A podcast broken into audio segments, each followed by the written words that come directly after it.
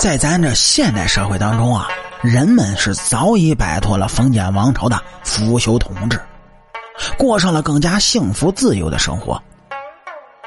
但随着一些封建题材文学影视作品的出现呢，人们也对清代的历史产生了极大的好奇心。说是在近些年来呢，在众多影视作品当中，与清朝相关的作品得到了许多人的关注。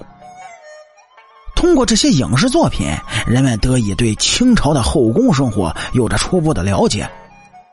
但是，有一位清朝的格格金魔玉却公开表示，其实啊，在真实的历史上，他们并不会像影视作品中那般被称为格格，而奴才在回复主子的时候呢，也不会使用“渣”这个字儿。那么，事情的真相到底是怎么样的呢？接下来。咱们慢慢探讨。据这金魔玉介绍，他的父亲呢为晚清时期的肃亲王。作为家中的十七女，金魔玉原名是爱新觉罗显琪。作为一位出生在动乱年代的女孩呢，虽然金魔玉有着较为高贵的出身，但由于在她出生时，清王朝的统治者已经就被赶出了紫禁城。所以，她的王室贵女身份也并不像从前那般高贵。受新时代思想的影响呢，金魔玉对封建王朝中的种种制度感到非常不屑，而他呢，也希望能够像普通人一般努力的奋斗，凭借自己的双手创造美好的生活。据金魔玉表示呢，即使在他出生时，他的王府依然是处于。避难流亡的状态，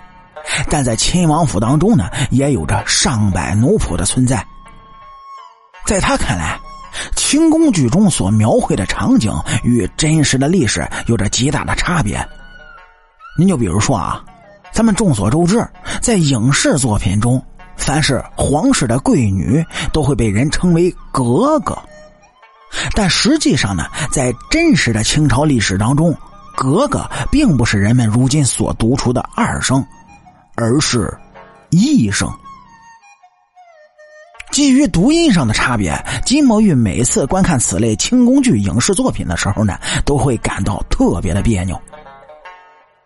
除此之外，在一些影视剧作品当中，奴仆向主子回话时，都会使用“扎”这个字儿，以此呢来表达收到的意思。但是金墨玉表示。“扎”这个字儿并非礼貌用语，若是奴仆以“扎”这个词儿回应主人的吩咐，也代表着是对主人的不敬。在真实的历史当中，奴仆回复主子时，通常都会使用“这”这个字儿，与“扎”相比，“这”这个字儿读音听起来它并不那么强硬，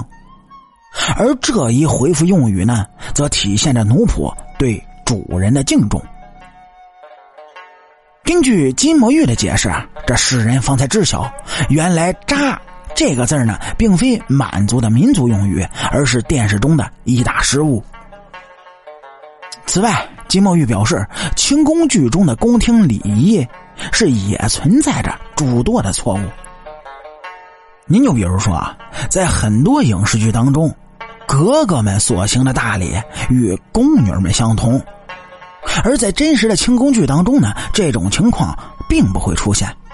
毕竟这格格和宫女之间有着身份地位上的巨大差别。除此之外呢，在真实的清宫当中，男性和女性所行的礼数也各不相同。但许多清宫剧中啊，却将男女不同的礼节进行了混淆，这也会对观众造成极大的误解。其实啊，金魔玉之所以会指出这些错误，并不是彰显自己所谓的贵族身份，只是希望影视作品制作团队能够更加严谨一些，避免因自身的疏忽，致使世人对历史产生了误读。作为一位末代格格，金墨玉几乎未曾享受过格格身份所带来的优越生活。反而呢，因为这一身份是备受连累，过着无比动荡曲折的一生。但面对着命运的如此刁难，金墨玉却从未气馁，反而坚定前行奋斗，以自己的努力创造出更加美好的生活。可以看出啊，在清朝覆灭之后呢，许多末代贵族成员都能够及时的转变自己的思想，避免是继续沉溺在从前的天朝美梦当中。相信在此类末代皇帝成员的影响下呢，世人也将进一步的认识到现代化社会制度的优越性，并且努力为国家的进一步发展建设贡献出自己的力量。假以时日，凭借现代化社会制度的帮助，国之发展道路将会越发的光明。好啦，感谢您各位在收听故事的同时，能够帮主播点赞、评论、转发和订阅。清朝那点事儿，